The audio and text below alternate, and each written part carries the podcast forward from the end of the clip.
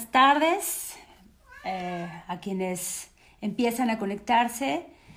Eh, les damos, en, principio les damos las gracias a nombre del Gobierno del Estado de México por eh, seguir siendo parte de esta comunidad de cultura en un clic. Y bueno, pues en esta ocasión estamos incorporando un conversatorio teatralizado para conmemorar el 325 aniversario de eh, la muerte de Sor Juana Inés de la Cruz. Es un día importante en el mundo de la literatura universal y particularmente como mexicanos y con el orgullo mexiquense de que esta gran mujer universal forma parte de nuestra identidad eh, estatal, bueno, pues no tendremos sino todo este día dedicado eh, a, Sor Juana Inés de la Cruz. En esta ocasión están con nosotros, acompañándonos, eh, eh, el dramaturgo Guillermo León, quien ha hecho una serie de proyectos desde el teatro maravillosos y eh, tiene uno que está dedicado justamente con el nombre que tiene eh, este, este conversatorio, que es La décima musa, quien diablos es Sor Juana, y donde hace una recuperación Guillermo León de dos textos básicamente, o, ah, recupera poco más de la obra de Sor Juana, pero pone atención fundamentalmente en dos textos. Primero Sueño y eh, la carta a Sor Filotea entonces, eh, bueno, pues es como, como eh, la, dialogan esta, esta voz de Sor Juana de hace más de 300 años, cómo dialoga con las mujeres de hoy en día y por eso están formando parte de, estos, eh, de nuestras invitadas, una gran mujer a la que también admiro y con mucho cariño siempre y con mucho afecto cuando tenemos oportunidad de, vernos. Guillermo nos hizo coincidir, ya tenemos hace un ratito, unos años ahí en la coincidencia. Odil, mexicana, radicada en París ya desde hace un buen rato y que también sus proyectos son maravillosos. Y bueno, se suman dos mujeres jóvenes egresadas de universidad pública, Marjorie y Monse. Eh, ayer que estábamos viendo un poco este ensayo, decíamos que la verdad es la, la, la, maravilla de formarse en una institución como es una universidad pública en el mundo de las artes siempre da la garantía de tener una visión más plural, más eh, de, mucho compromiso social. Y bueno, pues eh, bienvenidos a, esta, eh, a este conversatorio, bienvenidos, eh, gracias Juan Carlos también por estar siempre ahí atento, articulando todos estos proyectos. Pues los, los dejo en principio con Guillermo para que podamos ver de qué va este conversatorio. Muchísimas gracias, maestra. Muchísimas gracias a todos los participantes. Un saludo, Odil, allá en París. Esta obra eh, fue concebida hace ya bastantes años, exactamente hace 10, en el marco de la y del centenario de la Revolución. En ese momento yo vivía en la ciudad de Lyon, en, en Francia, y decidí que mi forma de celebrar estos acontecimientos era hablar, ¿por qué no?, de la primera mexicana, desde mi punto de vista, Sor Juana es la primera mexicana, inventora de mexicanidad antes de que el país existiera, y por el otro lado, ese gran poeta, que, poeta de palabras, aunque se haya manifestado en el cuento y la novela, el inventor del lenguaje, ese gran revolucionario del lenguaje que fue Juan Romolfo. En ese momento fue creado con una compañera mexicana, Larisa Guzmán, a quien le mandamos un saludo, creo que ella sigue en Lyon, y, con una actriz uh, francesa de origen israelí, Hélène Julsaran, con ella. Y recientemente las compañeras Marjorie Monse, ellas son egresadas, como ya lo señaló la maestra, de la carrera de actuación de la licenciatura de teatro con especialidad en actuación de la Escuela de Teatro, Música y Danza de la Universidad Autónoma del Estado de Morelos, eh, a quienes les mandamos un saludo, maestra Berta, maestra Marcela, a todos los participantes, los saludamos. Es para mí de gran interés trabajar con esta universidad ustedes lo saben muy bien, eh, querida Ivette, la importancia que tienen las universidades públicas, estatales, en la creación además de, nuevos públicos y nuevos hacedores con diferentes perspectivas, con diferentes necesidades. Mm, para mí es muy, muy importante que sigamos con este trabajo porque vamos a tener que reconstruir un mundo nuevo muy pronto. Ya seguiremos platicando más. Es un honor estar con Marturi, con Monse. Estamos empezando a trabajar este proyecto, así que verán una, una probadita de lo que estamos empezando a hacer con él. Y ahora que salgamos del encierro, esperemos que nos acompañen, porque como en todas las obras que hago, me gustaría que al final prueben el rompope y el mole y la cajeta que, se cocinará en escena, porque me gustan las obras donde se cocina. Vamos a volver a compartir el pan, la sal, la música, la poesía, vamos a volver a hacerlo juntos porque el teatro va a seguir. De otra forma, pero va a seguir. Y pues sin más, muchas gracias colegas, vamos a ver estas escenas de la décima moza. Googleo, la mujer de hoy. A ver qué sale. La mujer de hoy. 1. La mujer de hoy. Consejos de moda, salud y celebridades. Las 10 mascarillas más eficaces. Comprobado. Un abrigo lila sienta mucho mejor en cualquier talla. 2. Este 8 de marzo se celebra el Día Internacional de la Mujer. Somos la amiga, la hermana, la piedra, la todóloga de todos. 3. Este 2020 también va a ser el año de las mujeres. En este 2020 el feminismo logró popularizarse y logró sentarse en la mira del debate público. Yo no sé cómo haya sido en la tuya, pero a mi generación nos enseñaron a desde muy chiquitas a ser las mujeres de la casa. Con el paso de los años, la creencia de muchas abuelitas e incluso de muchas madres ha ido quedando atrás de forma muy tajante. La mujer de hoy. Actualmente, ser mujer no es dedicar tu vida al marido ni a los hijos. Exacto. Ser mujer significa que puedes el rol que tú quieras ¿Cuál es el rol de la mujer hoy en día? La mujer latinoamericana replantea sus derechos. La mujer latinoamericana toma las calles y las hace arder. La mujer latinoamericana toma las paredes y las hace hablar. La mujer latinoamericana lucha. Ahora, ¿qué pasaría si googleamos lo mismo? La mujer de hoy pero en otro país, por ejemplo en Francia.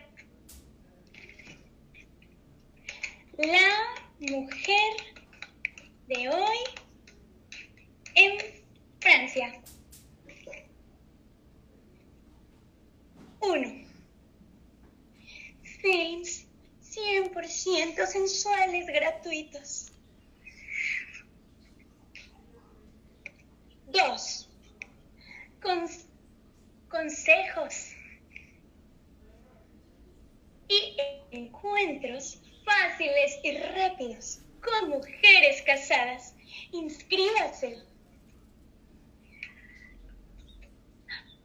Tres, los mejores tips de cocina los encontrarás únicamente en esta página. Vaya. Parece que las cosas no van tan mal en América Latina, ¿no? Parece que las cosas están cambiando y parece que no siempre ha sido así. ¿Qué pasaría ahora si googleamos en Wikipedia algo relacionado con lo femenino? Vamos a ver. Ah. Mujer, persona adulta del sexo femenino llamada niña antes de la pubertad. No, pues wow. Ah, vean.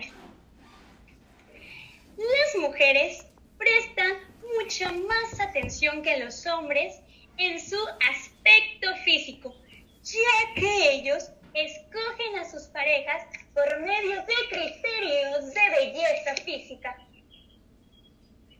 Las joyas, el maquillaje se han extendido por numerosas culturas alrededor de todo el mundo.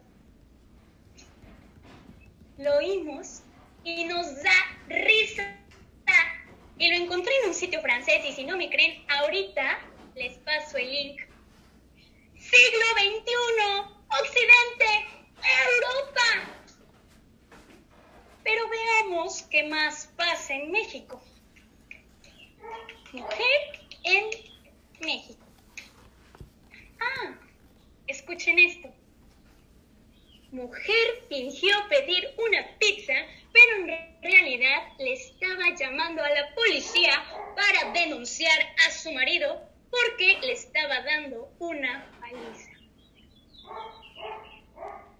Hombres necios, que acusáis a la mujer sin razón, sin ver que sois la ocasión de lo mismo que culpáis. Cuando llegas a Francia y te enteras que las mujeres ganan menos que los hombres, te quedas con el ojo cuadrado. En el país de liberté, égalité, fraternité. Y si la mujer migrante es encima de todo latina, ¿Tiene una triple discapacidad? Hoy en día, la migración en Francia ha cambiado muchísimo. Antes eran hombres solteros que venían del Magreb o de África. Ah, ah, sí, porque ellos hacen distinción entre el Magreb, que son los países árabes del norte, y los del sur, que son simplemente negros. Encima de todo, mega racismo. Pero eso ya es para otra obra. Hoy en día, miles de mujeres están llegando a Francia solas, desde la ex Yugoslavia, desde Asia del Sur, de América Latina. Es tan común hoy en día ver a mujeres guapísimas con el aspecto de top models limpiando parabrisas o arrastrando cajas. La migración cambia.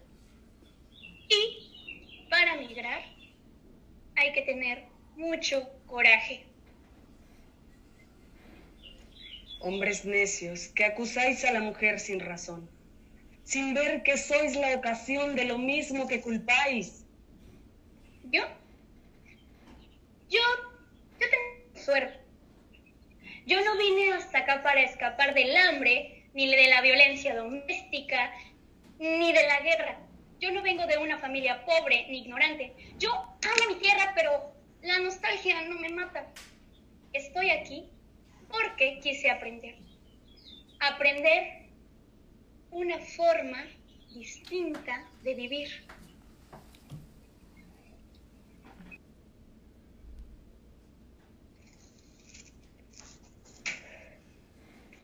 En perseguirme mundo que interesas. ¿En qué te ofendo cuando solo intento poner bellezas en mi entendimiento y no mi entendimiento en las bellezas? Yo no estimo tesoros ni riquezas y así siempre me causa más contento poner riquezas en mi entendimiento que no mi entendimiento en las riquezas. Yo no estimo hermosura que vencida es despojo civil de las edades mi riqueza me agrada, teniendo por mejor en mis verdades consumir vanidades de la vida que consumir la vida en vanidades. Pues bien, es una pequeña escena eh, de este proyecto que estamos comenzando. Eh, estamos contraponiendo la historia de una migrante latina en Francia. Estamos hablando mucho del la migración y cómo ahora pues una mujer migra no para seguir a un hombre, migra para servir a su propio, a su propio sueño. Un saludo a todas mis amigas latinas migrantes que buscan sus sueños y que sus países a veces les quedan chicos sus sueños son mucho más grandes todavía. Eh, buscamos hacer el, encuentro, ¿no? ¿Quién diablos es Sor Juana? Pues Sor Juana bastante nos está hablando a nosotros. Hacemos un viaje en esta obra, un encuentro entre esta poeta criolla, mujer, nacida en ese bello pueblito entre dos montañas, entre el Popocatépetl de Iztaccíhuatl, muy cerca de la muy noble y leal Ciudad de México. Hija de un tal Pedro Manuel de Asbaja y Vargas Machuca, y de Isabel Ramírez. Don Pedro Manuel de Asbaja y Vargas Machuca nunca reconoce su paternidad. Por tanto, ella, además de ser mujer, es bastarda. Entonces, estaba sin fortuna, con un padre sin cuerpo, con un fantasma. Aquí en México todos la conocemos, porque todos pagamos con billetes de 200 pesos. Sería lindo que la conociéramos en verdad. Religiosa, escritora, compositora, científica. Es muy importante para mí el interés que ella da por los experimentos ópticos de Athanasius Kirchner, por ejemplo. ¿no? Hoy, obviamente, no nos suena complicado que haya una mujer líder, que haya una mujer uh, científica, uh, pero imagínense en esa época, ¿no? En, en, la plena colonia, ser mujer querer ir a la escuela, qué insolencia, qué locura, qué pecado eh, Sor Juana sabe que no se quiere casar, no le quedaba de, otra, ¿no? Casarse o entrar a la iglesia. Y entra al convento de San Jerónimo. En general nosotros pensamos en la vida conventual como algo oscuro, triste, lleno de castigos y dolores, pero a veces no era así. En el convento de San Jerónimo, en el corazón de la Ciudad de México, la vida de las religiosas estaba tan alejada de las tristezas y de las amarguras como ustedes no se pueden imaginar.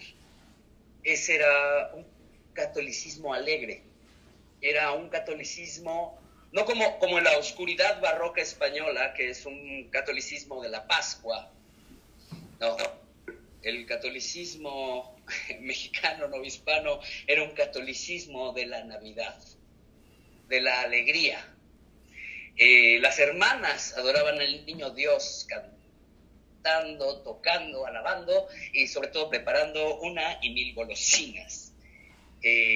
sabemos que eran muy fuertes en la cocina. Eh, las celdas, algunos eran verdaderos departamentos, algunos hasta con dos pisos perfectamente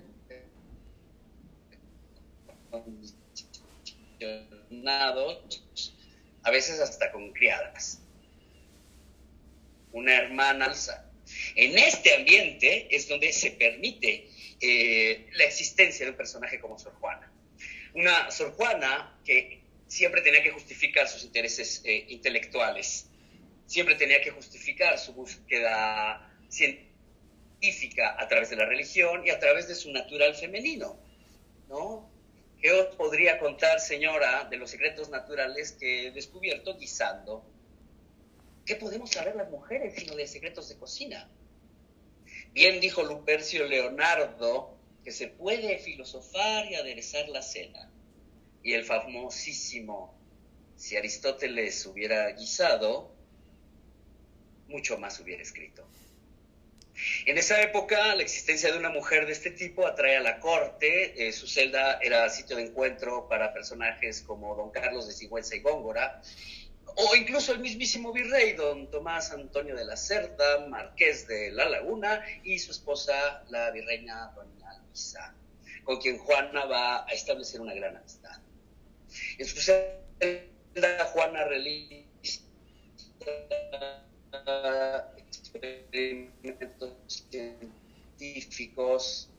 En su celda tiene una soberbia biblioteca, escribe no escribe una obra oscura, no escribe mortales actos de contrición, escribe fiestas, domingos de placer con Dios, con la Virgen, con los mestizos, con los indios, con los negros. Ella escribe un catolicismo que en otros sitios hace mal, pero con ella este catolicismo brilla y sonríe. Es el catolicismo de la Virgen ascendiendo a los cielos. Es el domingo de Ramos, es el domingo de resurrección. No es la cuaresma opaca o la condenación. Sor Juana adoraba a un Dios en la tierra. Sor Juana adoraba a un Dios humanista que se manifestaba en las luminosas tierras solares del reino de la Nueva España. Todo felicidad, todo armonía, pero como siempre, un hombre llega a interponerse.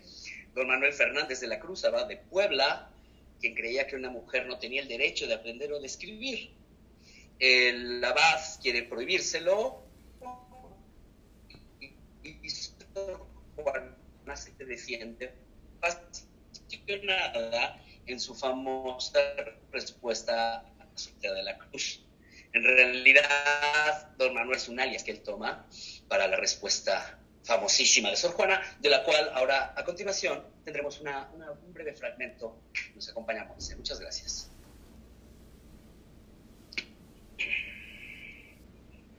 ¿Cómo sin gran denticia de ambos derechos podrán entenderse los libros legales?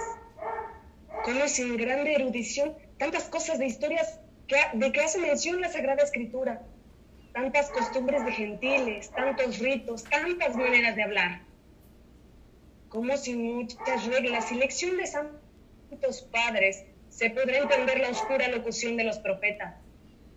Pues sin ser muy perito en la música, ¿cómo se entenderán aquellas proporciones musicales y sus primores que hay en tantos lugares? Especialmente en aquellas peticiones que hizo Abraham a Dios por las ciudades, de que sí perdonaría viendo 50 justos. Y de este número bajó a 45 que es quinona y es como de mí a rey, de aquí a 40, que es que octava y es como de rey a mí, de aquí a 30, que es quitercia, que es la del día de Sarón, de aquí a 20, que es la proporción sesquialtera, que es la del diapente, de aquí a 10, que es la dupla, que es el diapasón. Y como no hay más proporciones armónicas, ¿no pasó de ahí? Pues ¿cómo se podrá entender esto sin música? Allá en el libro de Job dice Dios, Nunquin conjubere valeris micantes estelas pleyadas, audirum acturi poteris dissipare, Nunquin producis luciferum in tempore so, et vesperum superfilio terre conjugere facis, cuyos términos y noticias de astrología será imposible entender. No son estas nobles ciencias, pero no hay arte mecánica que no se mencione. Y en fin, como un libro que comprende todos los libros y la ciencia en que se incluyen todas las ciencias, para cuya inteligencia todas sirven y después de saberlas todas, ya se ve que no es fácil ni aún posible. Pide otra circunstancia más que todo lo dicho, es una continua oración y pureza de vida para empetrar de Dios aquella purgación de ánimo e iluminación de mente que es menester para la inteligencia de cosas tan altas y si esto falta, nada sirve de lo demás. Don Manuel Fernández de la Cruz, abad de Puebla, tendrá su milagro. En 1693, Juana hace un acto de conciencia y escribe un texto de penitencia. En 1694, ella decide renunciar a la literatura y a sus libros se deshace de su biblioteca y de sus instrumentos musicales. Se mortifica con el fuete, el silicio y los restos. La gracia divina tocó a esta Minerva para demostrarle que los hombres de la iglesia sí tenían razón en despreciar y temer a la mujer. La mujer más amarga que el infierno.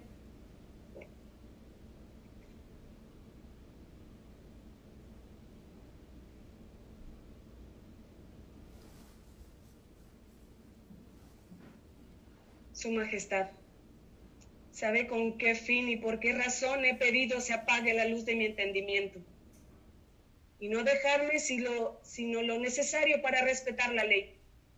Solo la ley es necesaria. El resto es superfluo.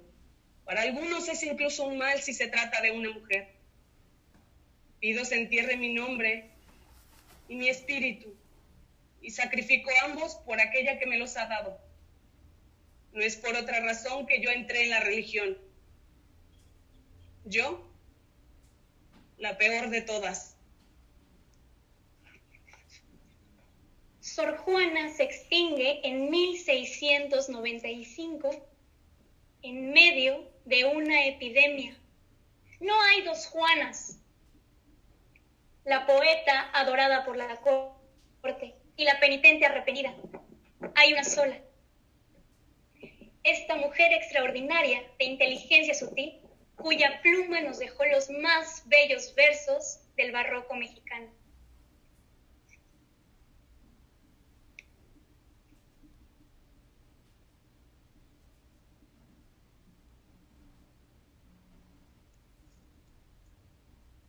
Piramidal funesta, de la tierra nacida sombra, al cielo encaminada de vanos obeliscos punta altiva, escalar pretendiendo las estrellas, si bien sus luces bellas, exentas siempre, siempre rutilantes, la tenebrosa guerra que con negros vapores le intimaba, la pavorosa sombra fugitiva, burlaban tan distantes, que su atesado ceño al superior convexo aún no llegaba, del orbe de la diosa, que tres veces hermosa, con tres hermosos rostros, se sostenía.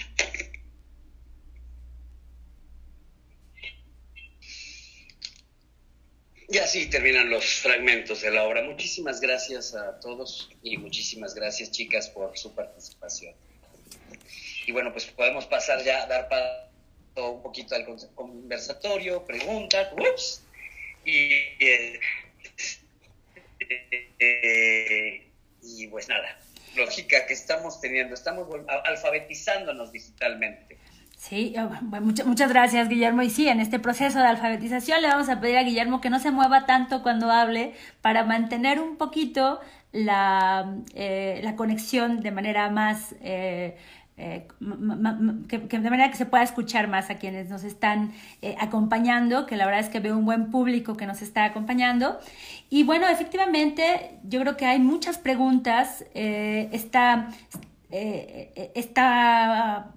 este diálogo en este momento que tuvieron tanto Marjorie como Monse respecto a, a la parte contemporánea, traer a Sor Juana y el pensamiento de Sor Juana al siglo XXI, nos hace preguntarnos indiscutiblemente sobre el, miedo, sobre el concepto de libertad, sobre eh, pues estas situaciones en las que siguen viviendo hoy muchas de las mujeres, no solo en México, sino en el mundo.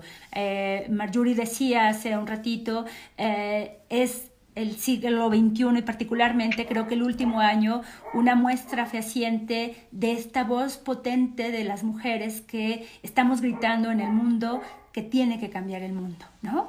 Y que tiene que ser un mundo mucho más incluyente, un mundo donde podamos tener las mismas oportunidades de las mujeres. Y en ese sentido yo quisiera traer a, esta, a este conversatorio eh, a Odil, ¿no? Eh, Audil, que es una mujer que eh, está en, Francia, es una mujer que, decidió irse a Francia y así como Marjorie comentaba estas experiencias del por qué se va una mujer siguiendo a un hombre o se va una mujer construyendo un proyecto. Odil, por favor, te escuchamos.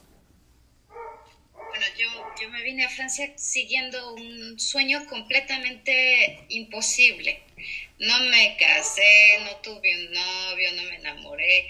Yo decía, yo quiero hacer teatro en Francia y todo el mundo me decía, es imposible, o sea, no lo vas a lograr. Y me lo siguen diciendo como hay colegas lejanos, ¿no? Que me encuentran en la calle o en un teatro y me dicen, ¿sigues aquí? ¿Cómo es posible si te habíamos dicho que era imposible, ¿no? Eh, y de esa naturaleza pienso todo, eh, todo estaba en contra de Sor Juana para, leer, para escribir, para, para inventar, para crear, con la potencia de, que hay tantos investigadores que siguen desmenuzando su obra, sus textos, y, todo en la historia, en su medio ambiente, le decía que, que, no era posible. Yo estoy admirada, estoy aprendiendo muchísimo con esta emisión, porque digo, es verdad. Bueno, es muy interesante ver a Guillermo que la que la iglesia que ella vivía o que el medio ambiente eclesiástico que, que ella vivía no era ese obscurantismo, ¿no? Del, que, al que podemos de pronto asociar su mundo. Pero de cualquier manera, todo estaba en su contra, ¿no, maestra? ¿Usted qué piensa? Sí, eh, y, sobre todo más que estar en su contra, que es cierto, ¿no? Eh, es una mujer que tiene unas convicciones muy fuertes y tiene la claridad de lo que quiere en la vida y sabe qué tiene, qué, decisiones tiene que tomar. Y entre esas, uno de los conversatorios que vamos a tener a las 5 de la tarde eh, tiene que ver con la lógica del encierro, justo en un momento en el que estamos todos confinados, el mundo está confinado de manera obligatoria por este COVID eh, y estamos de pronto externando como nuestro sentir. ¿Qué, qué, o sea, ¿cómo mira Sor Juana en el encierro la única posibilidad de ser libre? ¿no? Eh, decir, ¿qué, ¿qué, enseñanzas nos deja Sor Juana? No solamente para el tema de la libertad, ¿dónde se encuentra la libertad? ¿Cómo, ¿Dónde ella no encontraba esa libertad? ¿Dónde ella encontraba esa libertad? Y, y, yo creo que también en esta parte de quién diablos es Sor Juana, eh, ahorita Guillermo nos abonará sin duda en estas reflexiones.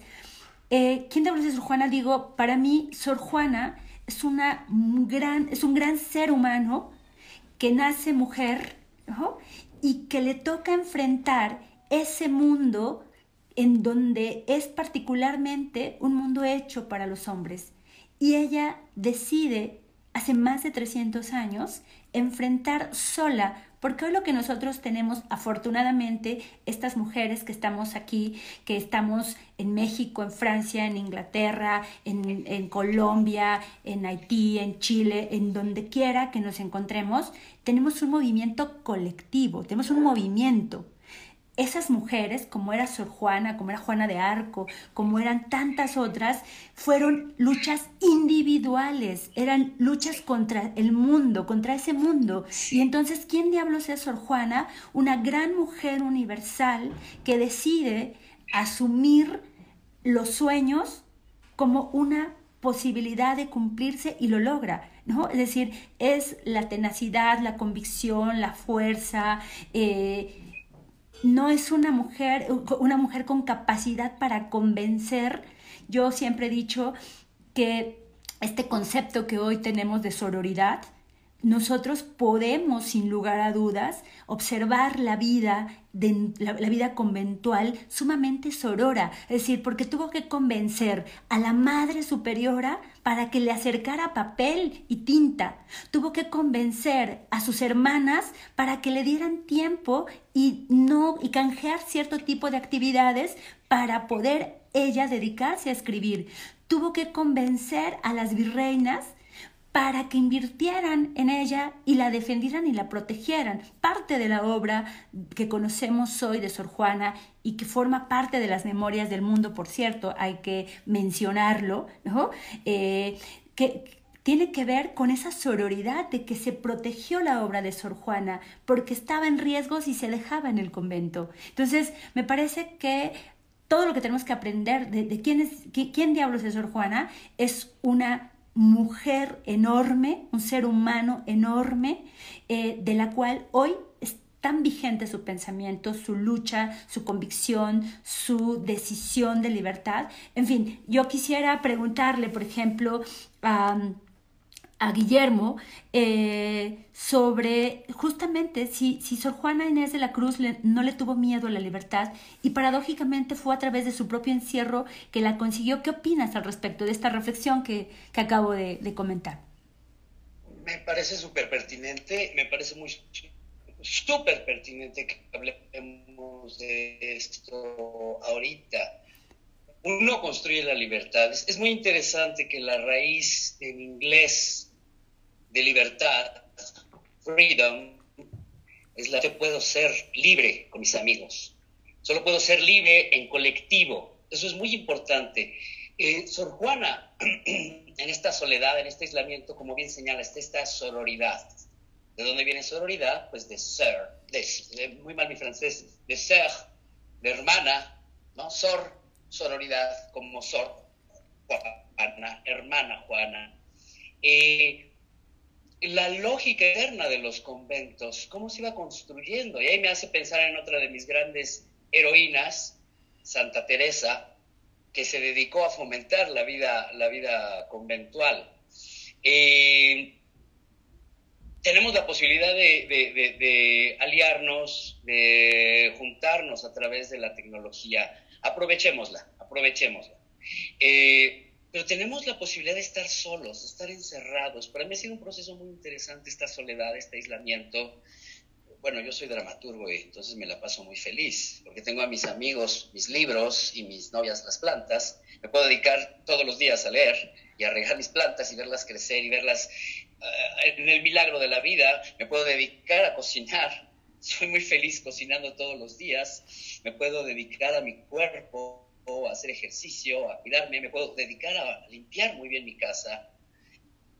Y limpiar mi casa se convierte en limpiar mi mente.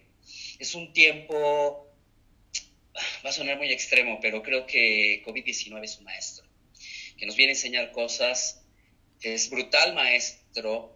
Eh, poniéndonos católicos, pues recibimos el azote que manda, que manda Dios ya en algún momento nos mandará una luna, como dicen en el Eclesiastés, en la cual dirá que se acaba su ira y podemos volver a salir. Eh, estamos hablando de Sor Juana, por eso me pongo tan católico, no se espanten, pero eh, de pronto Diosito, quítanos ya, por favor, esto. No, gracias Dios por mandarnos esto, si nos ponemos en, en el territorio de la fe, esto, porque es un proceso. Es es como Jonás dentro de la ballena. Sé Jonás dentro de la ballena. En otra que por ahí tenemos, ¿no? Es el lugar por donde entra la luz. Es el momento de pulsarnos, es el momento de ver de qué estamos hechos. Tendrá que salir lo mejor de nosotros y tal vez también peor, y se irán quemando. Eh, depende de nosotros cómo aprovechamos este momento. Tiempo de crisis es tiempo de oportunidad. Oye, tengo el momento de estar solo conmigo, tengo el momento de confrontar. Y, yo quisiera preguntarte, eh, a ti y a Odil, eh, ¿dónde están las orjuanas contemporáneas? ¿Dónde están a través de la educación, de la erudición, de la literatura, de las diferentes eh, disciplinas artísticas, científicas, en la vida cotidiana, ¿dónde están las Sor Juanas? ¿Cómo las ves? ¿Cómo las pulsas? maestra Odil, ¿quieres tu opinar? O? No veo a Odil por ahí, parece que se desconectó, no sé. Ah, ahorita regresará. Ahorita regresará. Ya no me voy a echarle la flor, pero Odil, Odil es una, es una guerrera, ¿no? Que se fue a Francia sola, sin buscar un marido un saludo a Sarita por ahí, si me estás oyendo, que también dejó su país y se vino, no, ando buscando, güey, ando buscando la realidad de mis sueños, estoy buscando cómo construir eh, eh, mis sueños, estoy construyendo el lenguaje.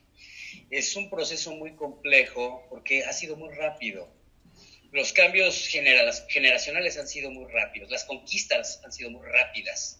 Infortunadamente para el feminismo, COVID-19 aplasta bastante mm. esta conquista de las calles. Entonces les tocará de nuevo, queridas, queridas mujeres, volver a luchar en otras formas, en otros territorios. Ya las calles eran suyas tomaron las calles el 8 y las abandonaron el 9 y después nos tuvimos que encerrar todos juntos. Es una ocasión fuerte para, el, para el, sistema patriarcal, es una, es una ocasión fuerte de, volver a reprimir, ¿no? Entonces creo que habrán, tendrán las mujeres que encontrar de nuevo otros, otros mecanismos y los están encontrando. Eh, para mí es muy importante estar cerca de las mujeres que amo, es muy importante mi madre, que no nos oye porque ya no tiene computadora, porque ya está en otra generación, está solita, pero sé que está bien porque es una mujer muy fuerte. Em, toda la fuerza que tengo me la dio mi madre. Podemos, podemos, por supuesto. podemos decir. Pero, mi madre me enseñó a ser fuerte. Podemos decir, podemos decir, Guillermo, que hablas, hablas de las mujeres cercanas a ti, de esa experiencia, eh, y conociendo, como conoces también la obra de Sor Juana, eh, piensas que, acaso sin proponérselo, Juana Inés es una precursora de las relaciones entre género, poder y orden simbólico? Ahí me meto en, cuestionamientos que nos meten a ciertas profundidades. Eh, es muy sonado que, mucha gente habla de una supuesta relación entre, más allá de la amistad entre Sor Juana y la virreina. Yo lo dudaría absolutamente. Yo pienso que esta capacidad tan grande de la poesía erótica eh, de Sor Juana simplemente responde a, una cuestión estilística.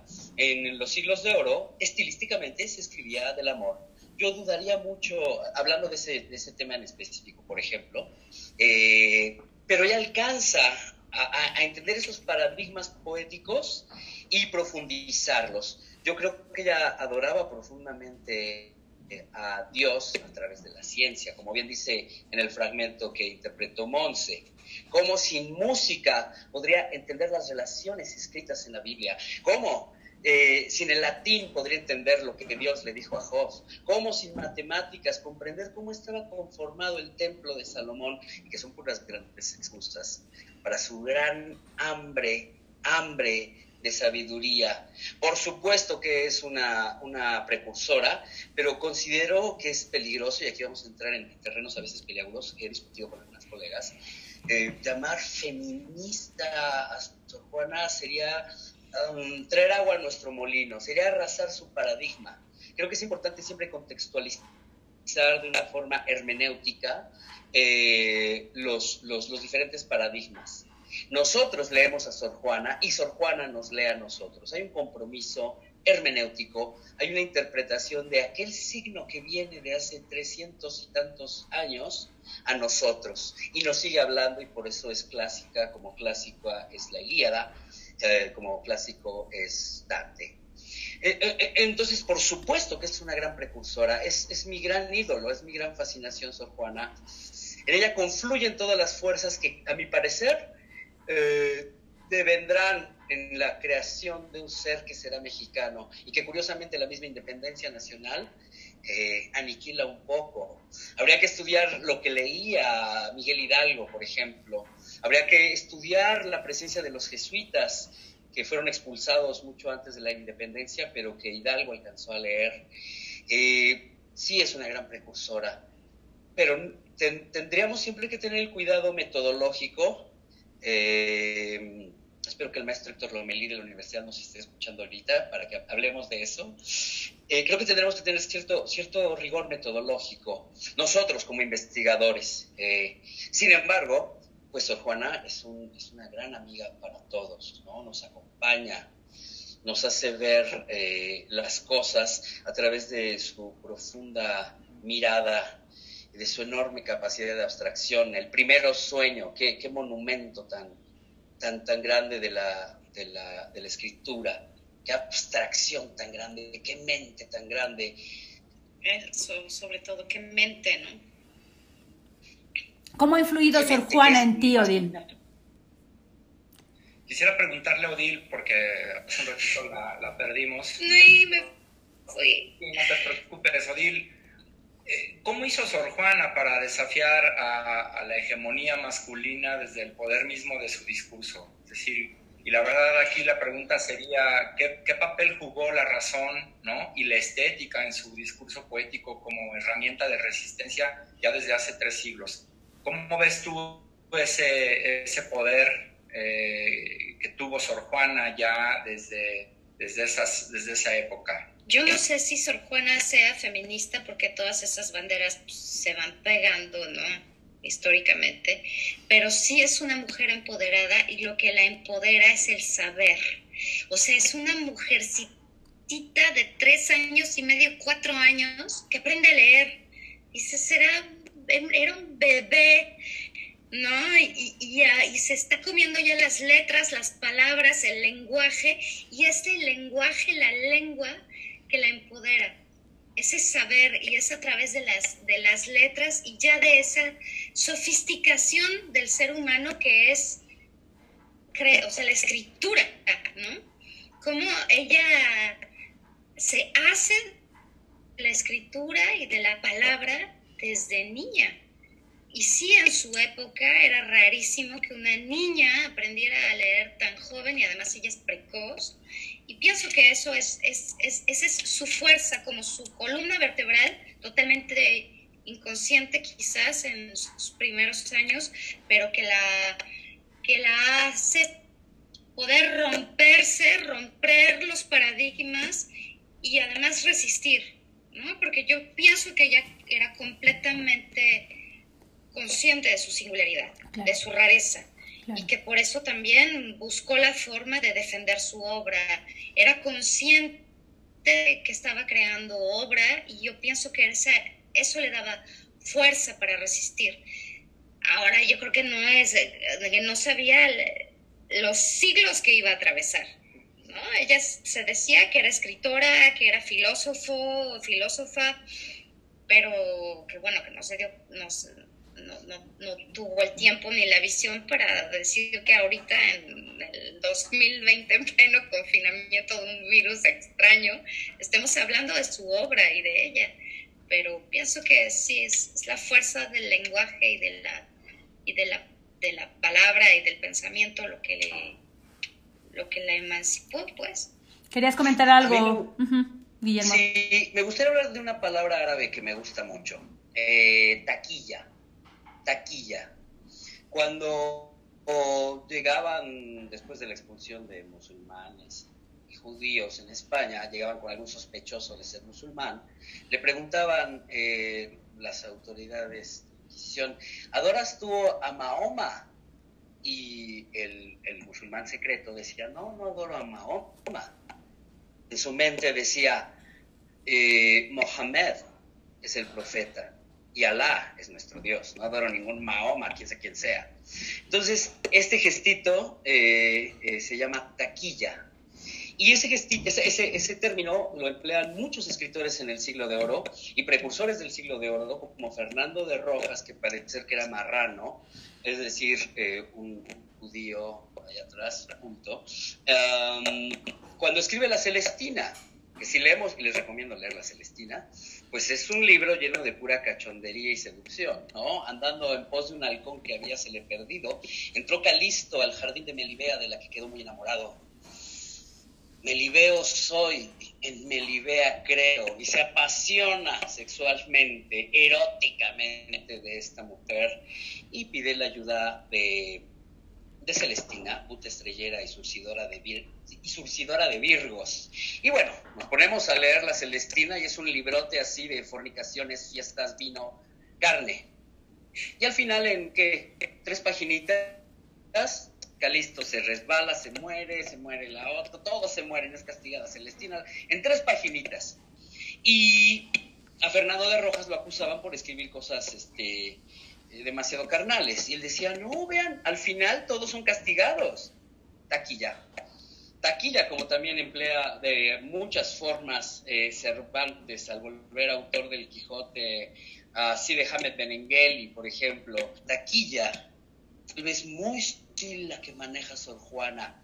Soy mujer, entonces yo hablo de la, de la, de la cocina. Yo hablo de estas frialdades y veo como el huevo se puede batir y se levanta, se puede, todas las posibilidades del huevo. Es bellísimo cuando habla del huevo. Ahorita a ver si les damos unas recetas barrocas que buscó Marjorie, por cierto, para que se entretengan en estos días. Eh, entonces yo creo que ella es muy hábil desde niña, pero sobre todo era hábil con ella. Si no aprendo algo que quiero aprender, me voy a cortar algunos dedos de cabello. Me voy a castigar. Si no aprendo lo que quiero aprender, voy a, quitar esta belleza externa, como bien leyó Monse en este maravilloso eh, soneto. No voy a comer queso, el queso es algo muy rico para los niños, pero el queso produce estupidez y yo no tengo tiempo de estupidez. Yo necesito aprender, no para enseñar, sino para ser menos ignorante. era el hambre, el hambre gigantesca de esta mujer, pero muy inteligente y resiste, y es un ser en resistencia, y va a resistir hasta que se le ordena renunciar a los instrumentos musicales, renunciar a las ciencias y a sus experimentos, renunciar a la poesía y decir yo la peor de todas. Yo, soberbia, convertirse en enfermera y morir infectada en abril en medio de una epidemia.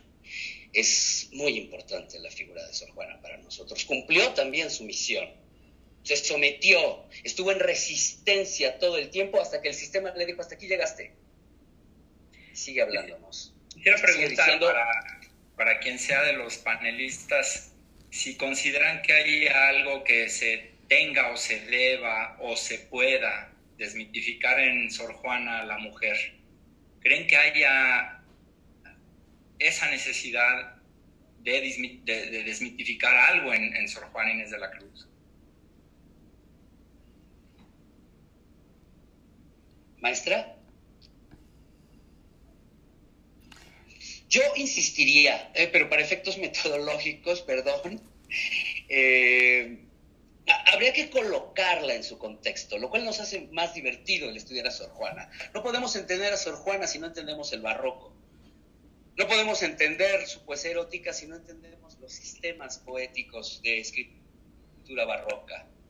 Eh, está siguiendo una escuela y la reinventa, evidentemente, ¿no? Ah, creo que más, que decir desmitificar, yo diría contextualizar. Y creo que eso es algo muy importante. En cualquier material que, que, encontremos, contextualizarlo. ¿Cuál es el contexto de Monse en la ciudad de Cuernavaca? ¿Cuál es su contexto? ¿Cómo está ella poniéndose esa hermosísima toca que le prestó una monja con mucho cariño y mucho gusto para nuestro, para nuestro proyecto? ¿Cuál, es el, el contexto de Montserrat? ¿Cuál es el contexto de Ivette Tinoco? ¿Cuál es el contexto de Odile Lauri? ¿Cuál es el contexto de, Juan Carlos? ¿Cuál es el contexto de mi pareja, de amiga, de mi madre? Hay que dejar de suponer, hay que abrir los ojos y mirarnos de verdad y dejar de ponerle al otro. Creo que esa es la explicación que tendremos que ser todos y ser como los como los camaleones que miran en 360 grados, hay un ojo que mira hacia afuera y hay un ojo que mira hacia adentro. Hay que atrevernos a mirar hacia adentro profundamente para saber realmente qué queremos. Hay que aprender a mirar hacia afuera para conectar con el otro, tocarnos de verdad. Y paradójicamente tal vez este encierro nos ayude a tocarnos de verdad, porque voy a dejar de imponerte mi, mi, yo y podré mirarte en los ojos. Digo, ese es el lema de nuestra compañía, encontrarte en los ojos del otro. Montserrat es mi maestra, porque ella me enseña lo que ella necesita, lo que ella quiere decir. Es ella la maestra. Son ellos los que nos enseñan. Por eso para mí es tan importante la educación pública, las universidades estatales e irnos a hacer teatro a los pueblos. Y, van a pasar fenómenos muy interesantes. Decías, crisis, oportunidad. decías, tiempo de oportunidad. De, lo que decías ahora, Guillermo, a mí me queda... Eh, me, gustó mucho esto que dice, Sor Juana se conocía profundamente. Y tan se conocía profundamente que toma las decisiones que hoy seguimos admirando, ¿no? O sea, las decisiones de renunciar a eso que al mundo le parece un gran sacrificio y que para ella era lo que necesitaba para poder encontrarse ese reconocerse profundamente, no, no para poder encontrarse, porque se conocía profundamente, eh, era para tomar las decisiones que le permitieran seguir siendo ella y no tener que cumplir con la lógica que le imponía una sociedad. Y eso me parece que es una gran lección tan vigente en nuestros días que tendremos que aprender hombres y mujeres. Porque ¿cuántos hombres y mujeres actualmente nos conocemos realmente y actuamos en consecuencia para ser nosotros. O sea, creo que esa es parte de, las cosas que tenemos que mirar y mirarnos en Sor Juana. ¿no? Eh, yo eh, quisiera para, para, avanzar en esto, si Juan Carlos nos puede apoyar, ahí veo algunas participaciones del público, si pudiéramos hacer alguno de, recuperar algunas de esas preguntas, y en tanto, no sé si ya las tienes listas, sino yo, entre tanto, le preguntaría a, a, Guillermo, además de Primero Sueño y la respuesta Sorfilotea, eh, la, ¿qué, qué, eh, la carta Sorfilotea, ¿cuál es la, la ¿Cuáles son las obras que tú estarías recomendando para aquel que no ha entrado en el mundo de Sor Juana? Que decías, eh, no solamente, si, la conocemos en los billetes de 200 pesos hasta nuestra generación, luego ya los otros seguramente ni siquiera tendrán esa posibilidad, ¿no? Pero, eh, es decir, ¿cómo, ¿cómo acercarnos a la obra de Sor Juana? ¿Con qué... Eh, obra tú sugerirías que alguien que nunca ha entrado en el universo de Sor Juana pudiera empezar a involucrarse? Y la, y la otra eh, también es, ¿cuál, eh, ¿cuál es una, una manera de conmemorar, de honrar el legado de Sor Juana para el, el, el habitante del siglo XXI? Bueno, de entrada yo diría que se acerquen a los sonetos, que están perfectamente escritos y que los escribe para todo mundo. Al que ingrato me deja, busco amante.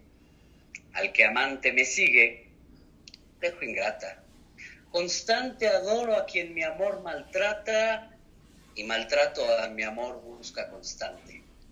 Al que trato de amor hallo diamante y soy diamante al que de amor me trata. Triunfante, quiero ver al que me mata y mato al que me quiere ver triunfante.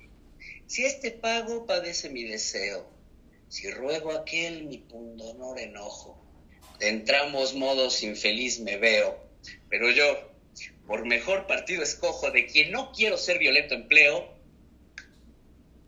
que de quien no me quiere, vil despojo.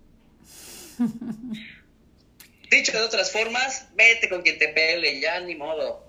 O sea, esto es sabiduría popular. Sí, claro, claro, claro. Las famosas redondillas, léanse sistemáticamente las redondillas. Hay una eh, pregunta. Sí. Ah, perdón, nada. Bueno, sí, quería responder la, la, la, la, la otra pregunta. La otra. ¿Cómo eh, honrar? Ajá. ¿Cómo honrar? Leyéndola. Haciendo sus recetas, que insisto, Marjorie tiene unas bien buenas barrocas. Ya queremos, Marjorie, porque ya va a ser hora de comida. Va a ser la hora de la comida y vienen las recetas barrocas. aprender que la celda es la puerta a la libertad. La libertad es la cárcel más grande de todas las cárceles. La libertad consiste en elegir las propias ataduras. Es disciplina. Solo con disciplina se llega a la libertad. Hemos sido muy desordenaditos y por eso estamos como estamos. Por eso hay un COVID-19 allá afuera. Porque no fuimos disciplinados. Y es responsabilidad tuya tuya y tuya y tuya y mía, es de todos. Y darnos cuenta que somos un organismo. Y entonces en esta oportunidad del encierro, mirar hacia nosotros, leer a Sor Juana, que nos está platicando. Creo que este soneto que, les dije ahora, pues a, todo el mundo le queda. todo el mundo lo puede entender. Todos. Son muy sencillos, las, las redondillas. Ya entrarle al primer sueño es un viaje metafísico de altísimo vuelo. Eh, recordar también, perdón, eh, que este que ves engaño colorido, que del arte ostentando los primores, con falsos silogismos de colores, es cauteloso engaño del sentido. Este, en quien la lisonja ha pretendido excusar de los años horrores y venciendo del tiempo los rigores, triunfar de la vejez y del olvido, es un vano artificio del cuidado es una flor al viento delicada, es un resguardo inútil para el hado, es una necia diligencia errada, es un afán caduco y bien mirado, es cadáver, es polvo, es sombra, es nada. Qué bonito. Juan Carlos. Perdón. No, Emma Arevalo, que nos está siguiendo en las redes sociales pregunta, ¿qué opinan y qué diferencias tiene el encierro de ahora con el encierro en el convento de San Jerónimo? Pues que no había internet, ¿no? Podemos distraernos menos. Digo, aquí tengo un montón de amigos que de pronto no he podido atender como se merecen, porque pues, tengo internet y tengo la oportunidad de platicar con mis otros amigos.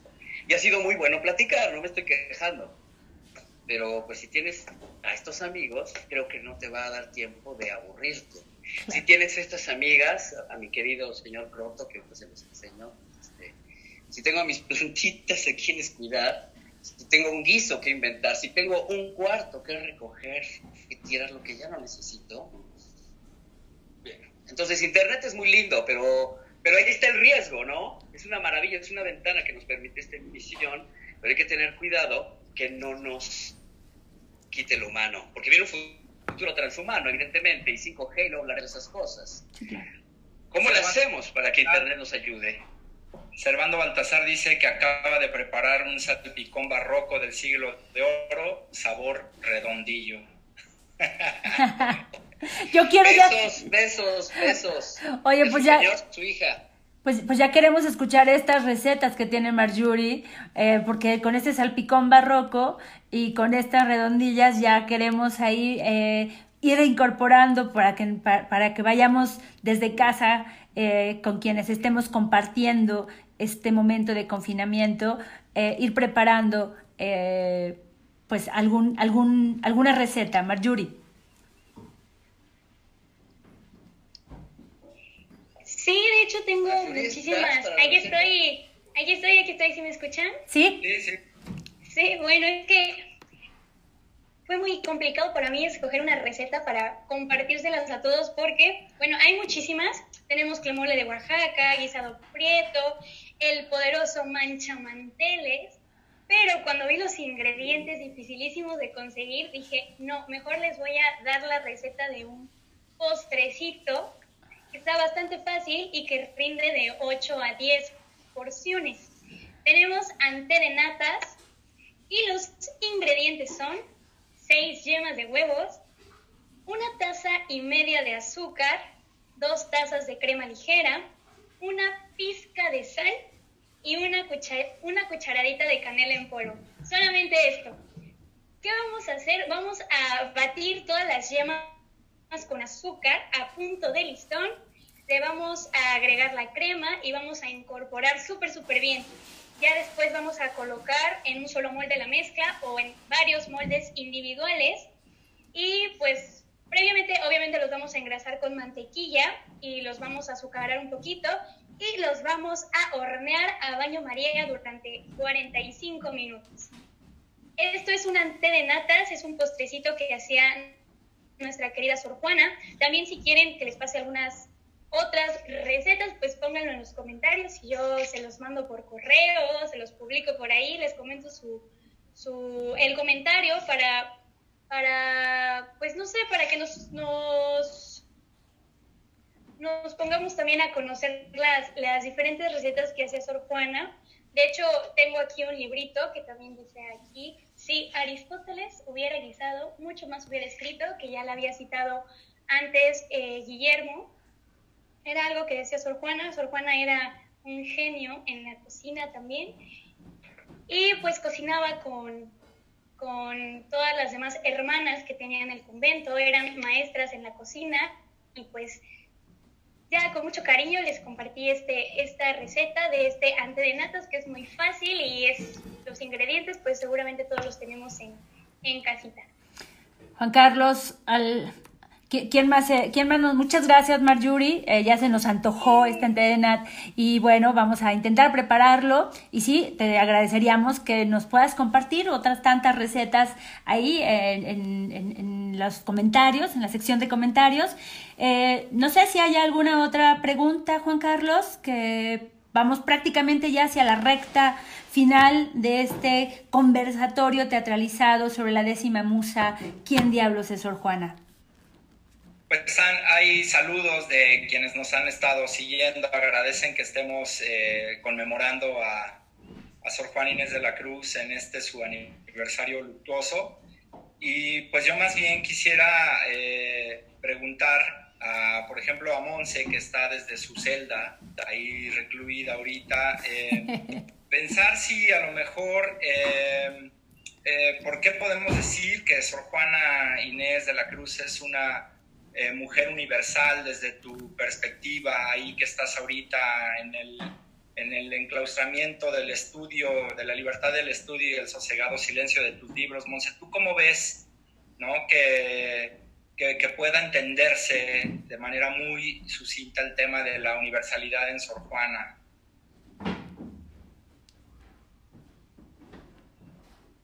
Hola, hola. Pues, dice, ¿qué os pudiera contar yo, verdad? De los secretos. Pues creo que para mí estar ahorita como en este encierro me permite encontrar más, este, pues entender mucho más a Sor Juana, ¿no? Realmente creo que ella, a pesar de que, de que estaba en su celda, su mundo empezaba ahí, ¿no? O sea, en sus cuatro paredes ella tenía un universo no, no la limitaba. Y mucho concuerdo con, con, Guillermo de que nuestra propia, la puerta de nuestra celda es la, es la puerta para entrar a nuestro, a nuestro universo, encontrarnos realmente y permitirnos saber quiénes somos, permitirnos saber, eh, sí, el Internet nos absorbe, ¿no? Y a veces yo también digo, es que yo no entiendo esto de las redes, si tenemos otras cosas en las cuales podemos enfocarnos, ¿no? Y ella sí lo, creo que así lo, pues lo interpretaba de que se tenía que meter a sus libros, porque eso era un deseo que ella tenía. Deseaba saber más, deseaba conocer, y, pues el, el, claustro pues era una, una puerta para que ella pudiera crear su propio universo. Y me parece muy, eh, pues sí, era urgente, creo que este, este momento de que gracias al COVID ahora tenemos todos ese momento y esa pausa para conocer y, saber más allá y lo, que deseamos conocer que aún no, no, nos hemos dado el tiempo para meternos. Decía. quiero también. No, no, no, no, continúa. Sí, y pues eh, yo fui a ver a, unas eh, monjas, hermanas que están cerca de donde yo vivo, para pedirles este, su hábito y cuando ellas me platicaba, bueno, fue una hermana en especial, ella me platicaba y me decía, pero honra su memoria, ¿no? Y realmente eh, muestra lo que era ella, lo que era esa mujer fuerte, que a pesar de que estaba en un cuerpo de hombre, tenía la fuerza de muchos hombres adentro, ¿no? Entonces ella me recalcaba mucho eso, que siempre viera lo, lo maravilloso que era ser esa mujer y que no, no profanara con su, con su hábito y, y que viera, que hablara sobre sus maravillosas cosas, sus escritos, su, la inteligencia que ella tenía, sobre su gran cerebro y sus grandes deseos de, de conocer todo lo que allá afuera eh, existía, pero a través de su propio encierro. Sí, muchas gracias, Monse. Oye, pues vamos, vamos, vamos cerrando este este conversatorio. La verdad es que hay una buena respuesta del público, hay muy buenos comentarios eh, sobre, sobre lo que ha sido esta experiencia donde ha combinado un poco de teatro, un poco, bueno, mucha investigación que trae ahí eh, Guillermo, mucha experiencia también de, de Monse, de Marjorie, de Odile. Eh, en fin, creo que ha sido una, una buena tarde y, y nada, que pues es parte de nuestra responsabilidad, pero también una gran oportunidad que tenemos eh, de entrar a conocer a esta mujer maravillosa. Y digo una responsabilidad porque eh, algún día yo reflexionaba hace, hace no mucho, es decir, cuando hablamos de cultura general, cuando eh, mm, decimos tenemos que conocer a Shakespeare, tenemos que conocer a Cervantes, tenemos que conocer a estos eh, monstruos de la literatura. Eh, está bien que los conozcamos y tenemos que incorporar en la lógica universal, eh, tenemos que incorporar el tema de, de la grandeza de Sor Juana como una literata universal y que igual que nosotros como mexicanos, tenemos como parte de nuestra obligación saber quién es Shakespeare, quién es Cervantes, el mundo debe tener la responsabilidad de saber quién es Sor Juana, ¿no? Por la grandeza de su universalidad. Y en ese sentido, creo que como mexicanos y particularmente como mexiquenses, tenemos que asumir en principio esa responsabilidad, porque eso creo que es lo que nosotros le debemos también a Sor Juana, el reconocerla en esa universalidad y en esa grandeza y lograr que el mundo la reconozca de la misma manera que se reconocen los referentes universales de la literatura. O sea, creo que, o sea, yo lo, digo y me lo quedo como una responsabilidad de decir, necesitamos adentrarnos cada vez más en el universo infinito de Sor Juana, en la parte que nos guste más. ¿Qué nos gusta? Nos gusta su poesía, nos gusta lo que hizo desde las matemáticas, desde la cocina, desde dónde, desde la ciencia, desde la literatura, pero tenemos que entrar o, o, como mujer que decidió afrontar y, cumplir sus sueños. Es decir, hay un universo de Sor Juana que está abierto y esta contingencia, que si bien nadie la quisiera, nadie la pidió, eh, sí pienso que no es que nos alegre la contingencia, nos alegre la pandemia, pero que sí la tenemos que mirar como una oportunidad para decir, yo que puedo quedarme en casa y que tengo además la posibilidad de acercarme a una serie de actividades, porque hay que reconocer que hay un sector importante de la población que no tiene esa posibilidad, ¿no? Eh, ¿Cómo puedo entonces aprovechar para estar conmigo, para nutrir mi espíritu y para salir más fuerte, porque hemos hablado mucho en estos días de que vamos a, tener otro mundo. Y es cierto, la pregunta aquí es qué estamos haciendo nosotros para estar acordes a ese mundo. Claro, yo, yo creo que esa es la mejor manera de honrarla y conmemorarla hoy a 325 años de su partida.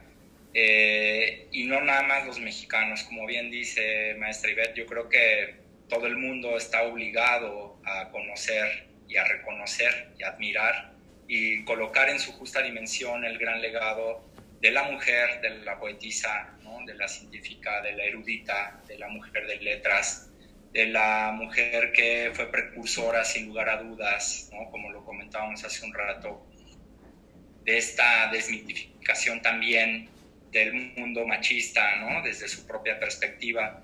Entonces yo creo que nos toca a nosotros también hacer lo propio y aprender de todo lo que ella hizo, de esa disciplina, ¿no? De ese autoconocimiento, de esa autorreferenciación y de esa libertad encontrada desde el propio enclaustramiento para construir lo que ella fue capaz de construir sin imaginárselo, ¿no? Y lo que decía hace un rato Dil al inicio casi de la charla, ¿no? Ella hizo todo esto sin pensar que después de todos estos siglos trascendiendo y seguramente lo seguirá haciendo y nos va a trascender a todos, así como ha ocurrido durante todos estos 320 y tantos años. Entonces, creo que nos toca hacer esa parte y aprender justamente de ese encierro a, a, entender, a comprender, a conocernos y ver la manera de cómo podemos nosotros también crear desde nuestra propia eh, perspectiva, desde nuestra propia trinchera, eh, justamente a partir de esa, de esa disciplina, lo que decía Guillermo hace un ratito, ¿no? Eh, mucho tiempo fuimos muy malhechitos, muy indisciplinados y estuvimos haciendo las cosas mal durante mucho tiempo. Creo que esta es una gran oportunidad, como también decía Mariuri Monse, de recomponer la ruta en este intermedio, ¿no? En este intermedio en el cual nos encontramos. Entonces, yo creo que esta es una gran... Gracias. Para cerrar, yo quisiera pedirle un último comentario a Guillermo, pero que además nos regale, para cerrar, otra, otro soneto, otro, otro algo de la obra de Sor Juana que tú traigas y que nos lo puedas compartir de la manera en que lo has hecho esta tarde de manera maravillosa. Yo ya eh, solo me resta decirles a nombre del Gobierno del Estado de México, a nombre de la Secretaría de Cultura y Deporte del Gobierno del Estado de México, muchas gracias por seguir siendo parte de Cultura en un Clic, eh, por eh, entender también esta dinámica y por, por, estar aquí. La verdad es que para nosotros es fundamental encontrarnos en comunidad a, través de estas, eh, de, estas redes sociales y nos motiva, nos anima a eh, poder eh, seguir aportando y además invitando a personas como las que el día de hoy nos acompañaron. muchísimas gracias. Te dejo para un último comentario, Guillermo, y para que nos puedas regalar algún, algún fragmento más de la manera en que lo has hecho. Muchas gracias, maestra. Bueno, eh, soy tramposo como siempre. Eh, eh, estaba pensando leerles algo de, también leeremos eso, Juana, pero algo de, de Calderón. Hablando del locus amenus, que es el lugar ameno. Convertir tu celda en locus amenus, ese lugar paradisíaco, ese paraíso donde puedes estar bien, que es tu casa y al principio de una obra que me gusta mucho, El Mágico Prodigioso, saludos Marisa, allá en París, llega Cipriano, vestido de estudiante, y dice, en la mera soledad de aquesta apacible estancia, bellísimo laberinto de flores, rosas y plantas, dejadme solo, dejando conmigo que ellos me bastan por compañía los libros que os mandé sacar de casa. Idos los dos a Antioquía, que celebra con fiestas tantas la fábrica de ese templo que hoy a Júpiter consagra y su traslación, llevando públicamente su estatua a donde con más decoro y honor esté colocada, huyendo del gran bullicio que hay en sus calles y plazas. Pasar estudiando quiero la edad que al día le falta.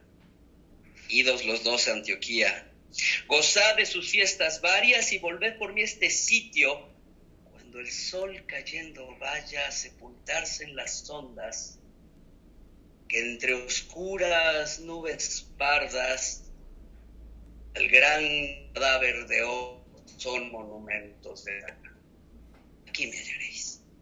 Cipriano, al principio del mágico prodigioso, lo que quiere estar solo con sus libros, disfrutando de los libros y la naturaleza bueno, eso se los tenía que, compartir eh, de alguna manera para hablar del locus amenus, ¿no? ¿Cómo volvemos nuestra, nuestra, nuestra casa locus amenus? ¿Cómo volvemos nuestra casa algo donde podamos estar bien y con nosotros?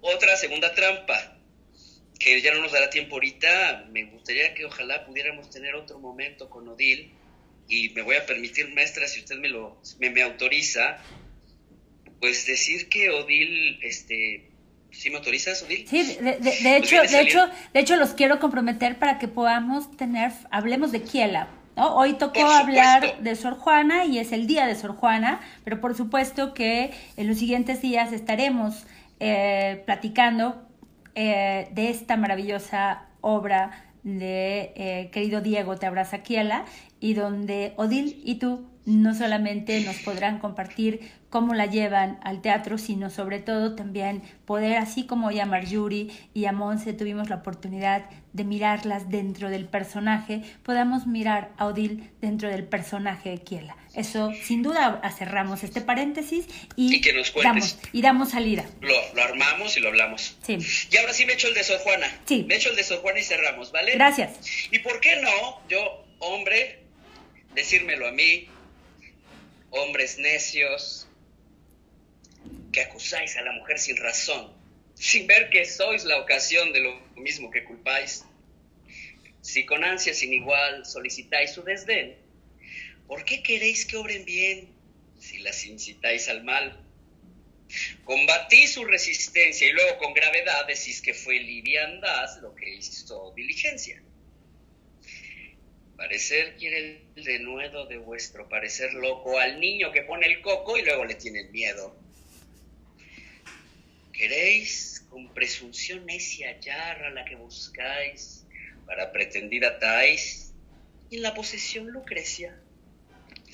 ¿Qué humor puede ser más raro que el que falto de consejo, él mismo empaña el espejo y siente que no es de claro? Con el favor y el desdén tenéis condición igual, quejándoos si os tratan mal, burlándoos si os quieren bien. Opinión ninguna gana, pues la que más se recata, si no os admite es ingrata, y si os admite, liviana. Siempre tan necios andáis que con desigual nivel a una culpáis por cruel y a otra por fácil culpáis. Repítanlo todo el día ante el espejo, queridos compañeros, hombres, nos hace bien. Necesitamos nosotros leernos esto y cambiar de una maldita vez. Y no es publicidad, y lo saben. Muchas gracias. Pues muchas gracias, Odil, muchas gracias, Marjuri, Monse, Guillermo, muchas gracias, Juan Carlos. Aquí seguimos en Cultura en un Aquí seguimos.